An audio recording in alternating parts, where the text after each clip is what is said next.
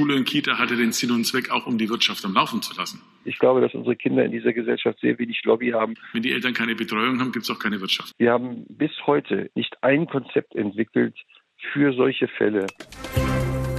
News Junkies. Was du heute wissen musst. Ein Info-Radio-Podcast.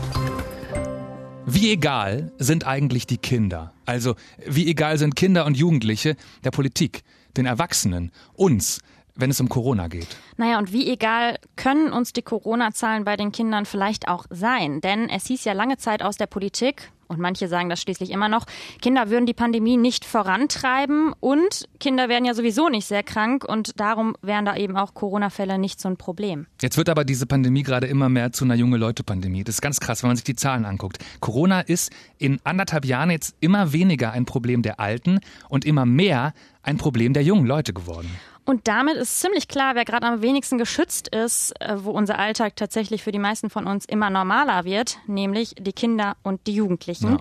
Genau, die eben keine laute Lobby haben und mal mehr, mal weniger gut geschützt in die Schule gehen und bei denen die Corona-Zahlen am stärksten hochgehen. Darum wollen wir heute diese Frage stellen. Wie egal sind die Kinder? Wie gut kümmert sich unsere Gesellschaft um die jüngsten von allen? Wir, das sind Leonie Schwarzer und heute zum ersten Mal dabei Konrad Spremberg. Herzlich Hallo. willkommen. Ja, ich bin neu hier, seid nett zu mir. Hi. Zum ersten Mal News Junkie. Tachchen. Du hast es gerade gesagt, die Pandemie wird immer mehr zu einer junge Leute-Pandemie. Finde ich auch ein interessantes Wort.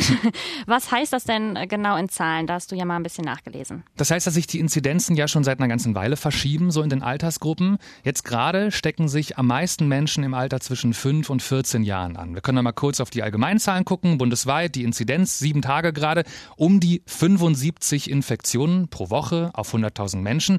Bei den Kindern und Jugendlichen zwischen 5 und 14 sind es mehr als doppelt so viel im Moment. 178 ja, ist das die war, Tage Da waren wir das Inzidenz. letzte Mal im totalen Lockdown, als die Inzidenz so hoch war. Ich finde aber eine andere Zahl noch krasser und wichtiger als die, weil bei diesen Inzidenzen von 100.000 Menschen in Deutschland, da zählen ja auch die ganzen alten Leute rein, von denen ganz viele ja geimpft sind, die einfach nicht mehr so eine Rolle spielen für die Pandemie. Und darum habe ich mir mal die Inzidenz ausschließlich in dieser jungen Altersgruppe angeschaut. Das heißt, wenn wir mal 100.000 junge Leute nehmen, zwischen 5 und 14 im Durchschnitt, wie viele von denen haben sich letzte Woche nachgewiesen Corona geholt? Dann kommen da in manchen Landkreisen Werte von über 500 raus. Vor allem in NRW, in der Stadt Wuppertal gerade mehr als 700. Was in anderen Altersgruppen komplett anders ist zum Teil. Und darum würde ich sagen, ja, das ist eine junge Leute-Pandemie geworden. Und wir müssen uns Kinder und Jugendliche echt mal genau angucken. Ja, und dann fragen wir uns jetzt, warum ist das denn so? Also ist das okay so? Und was heißt das eigentlich für die Kinder und Jugendliche? Ja. Und eine Antwort auf das, warum ist das so, ist natürlich die Impfung.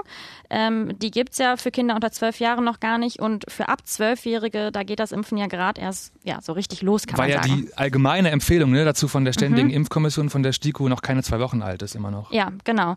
Und ich finde es auch wirklich schon sehr heftig, wenn man sich die Deutschlandkarte anguckt, die Zahlen, die du gerade gemeint hast, vor allem in Nordrhein-Westfalen. Karl Lauterbach, der SPD-Gesundheitsexperte, ähm, der hat bei Twitter geschrieben, eigentlich läuft da gerade bei den Kindern und Jugendlichen eine stille Durchseuchung. Also das heißt, ne, Durchseuchung, alle stecken sich an und irgendwann hatte halt jeder Mensch mal Kontakt mit dem Virus. Und das, also diese Durchseuchung, die ist ja genau das, was die Corona-Maßnahmen bei den alten Menschen unbedingt verhindern sollten. Und ich finde, irgendwie sieht es gerade so ein bisschen so aus, als würden wir das bei den jungen Menschen, naja, halt so hinnehmen. Ja, und vielleicht wird das halt wirklich so passieren. Fast. Eben weil es für die ganz Jungen noch keinen Impfstoff gibt heute und die nicht so eine richtig andere Chance haben, als versuchen sie nicht anzustecken. Aber wenn das Virus halt kommt, dann gibt's da so eine Art Durchseuchung.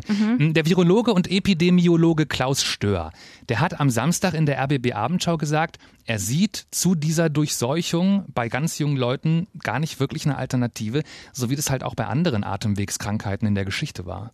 Die letzten 500 Jahre hat es im Durchschnitt alle 28 Jahre äh, eine Pandemie gegeben. Und es ist das erste Mal in der Menschheitsgeschichte, dass ein Impfstoff da ist. Die Durchseuchung für alle war in der Vergangenheit der Weg zum Ende der Pandemie und für vielleicht 80 Prozent der Weltbevölkerung wird es auch diesmal so sein. Ja, er meint halt, Impfstoff haben bisher fast nur die reichen Länder. Und in armen Ländern werden sich halt über kurz oder lang fast alle Menschen anstecken mit dem Virus irgendwann. Mhm. Aber ich finde halt, keine Ahnung, die Lösung kann ja trotzdem nicht sein, wir lassen jetzt in Deutschland einfach jedes einzelne Kind krank werden, weil es gibt doch auch bei Kindern all das, schwere Verläufe, Long-Covid, diese ganzen mhm. Probleme. Vielleicht seltener, aber es gibt die doch.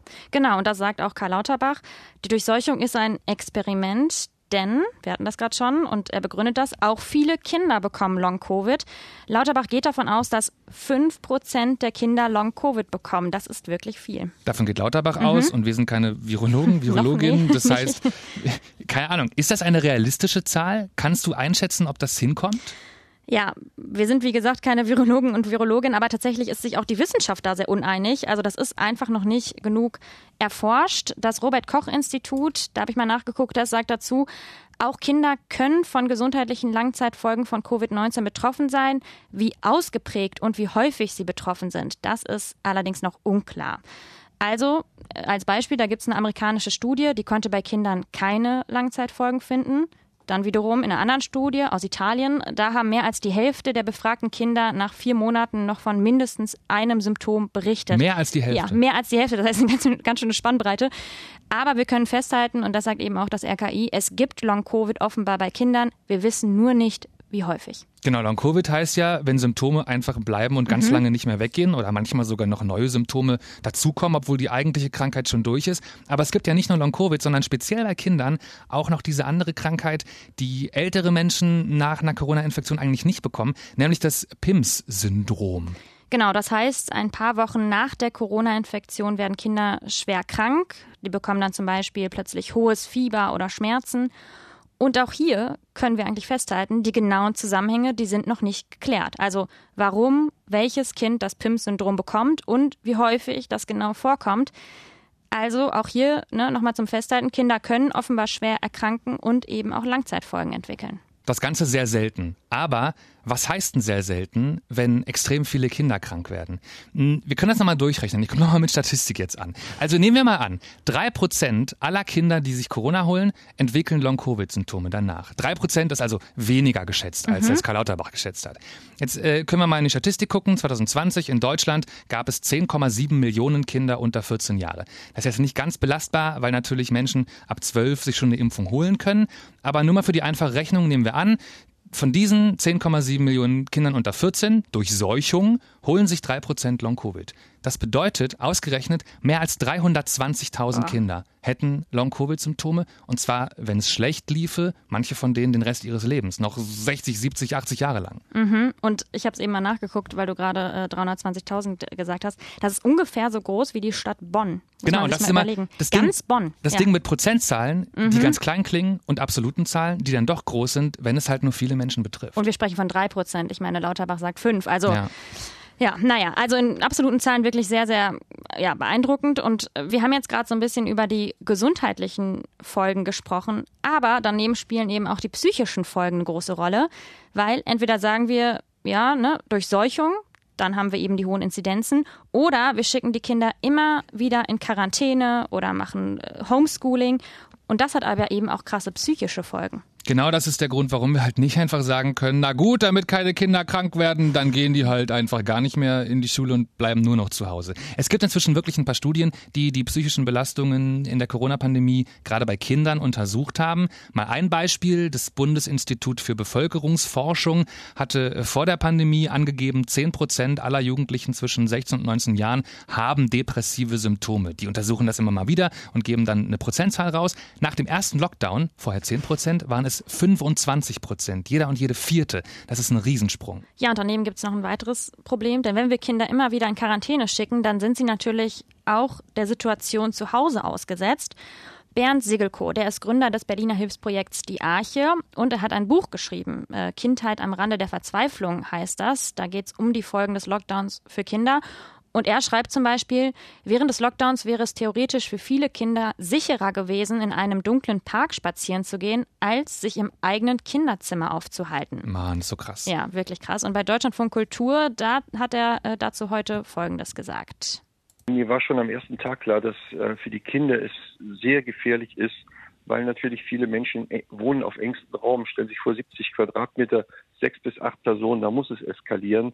Ja, da kommt es eben darauf an, äh, wie die Kinder wohnen. Und was er dazu noch gemeint hat, ist, es gibt kein Konzept für die vierte Welle. Also Kinder müssten dann einfach wieder zu Hause bleiben. Wir haben bis heute im Bildungsministerium oder in den Bildungsministerien nicht ein Konzept entwickelt für solche Fälle. Das heißt, wenn heute eine vierte Welle kommen würde, würden die Kinder wieder zu Hause bleiben und es würde überhaupt kein Konzept geben. Das heißt, da ist ein Dornröschenschlaf, den finde ich grauenvoll.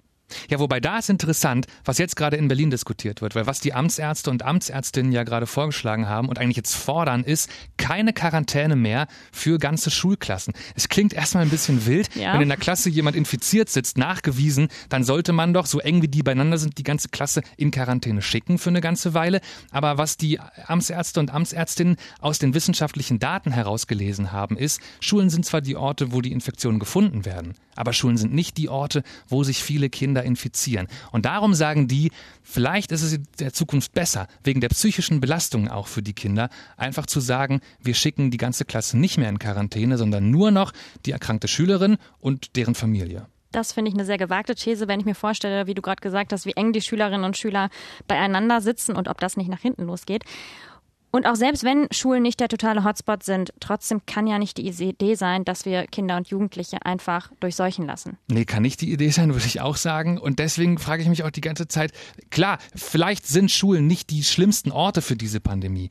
Aber sollten wir als Gesellschaft nicht trotzdem möglichst alles tun, was wir können? Zum Beispiel in jeden Klassenraum einen Luftfilter stellen? Wie viele Monate reden wir jetzt schon von Anderthalb Luftfiltern? Jahre gefühlt. Ja, fast, genau. Seit fast Beginn der Pandemie Ewig. reden wir über Luftfilter in Klassenräumen. Und noch immer haben ganz viele Klassenräume keinen Luftfilter. Warum nicht? Ja, das ist eine sehr komplexe Frage, die du da stellst.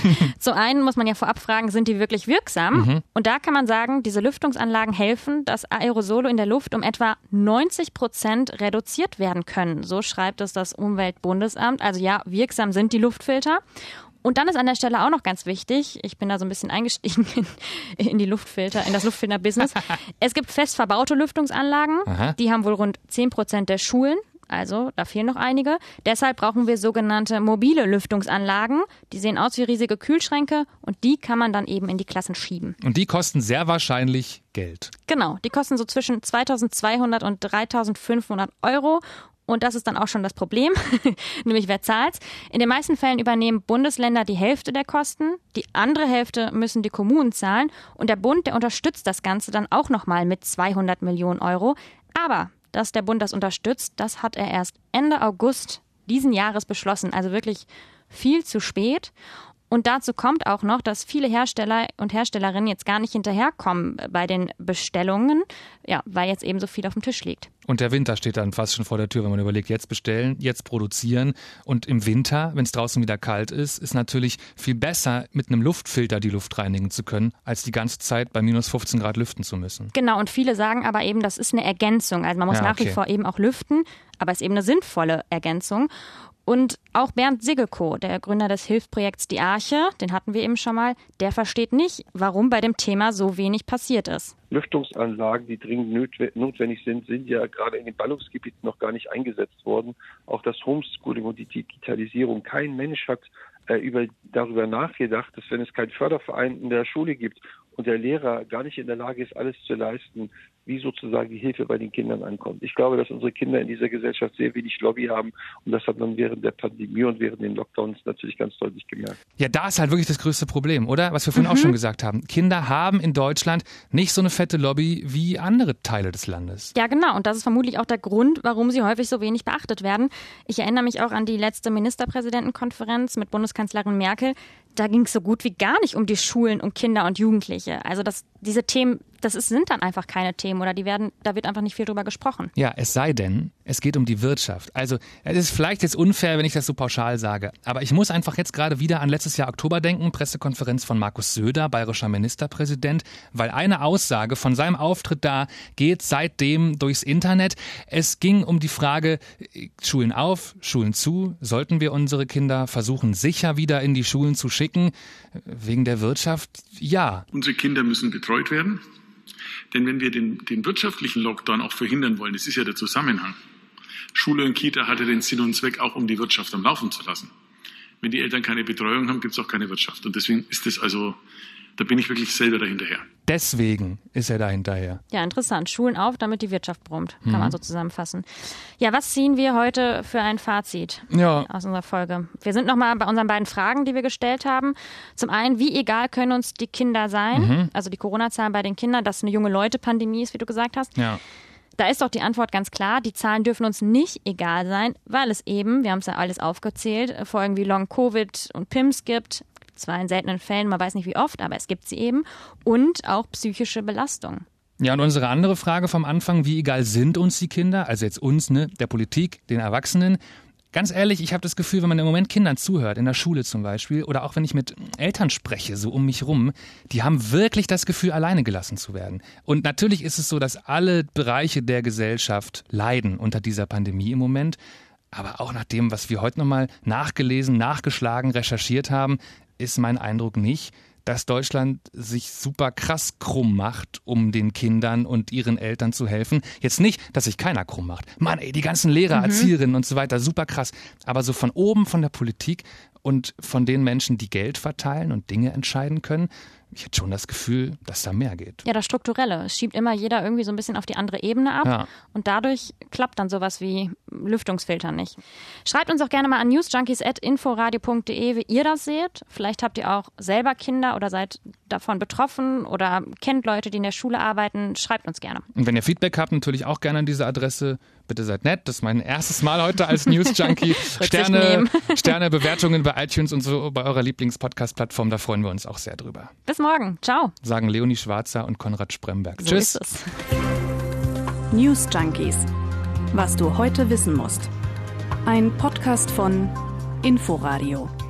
Wir lieben das Warum.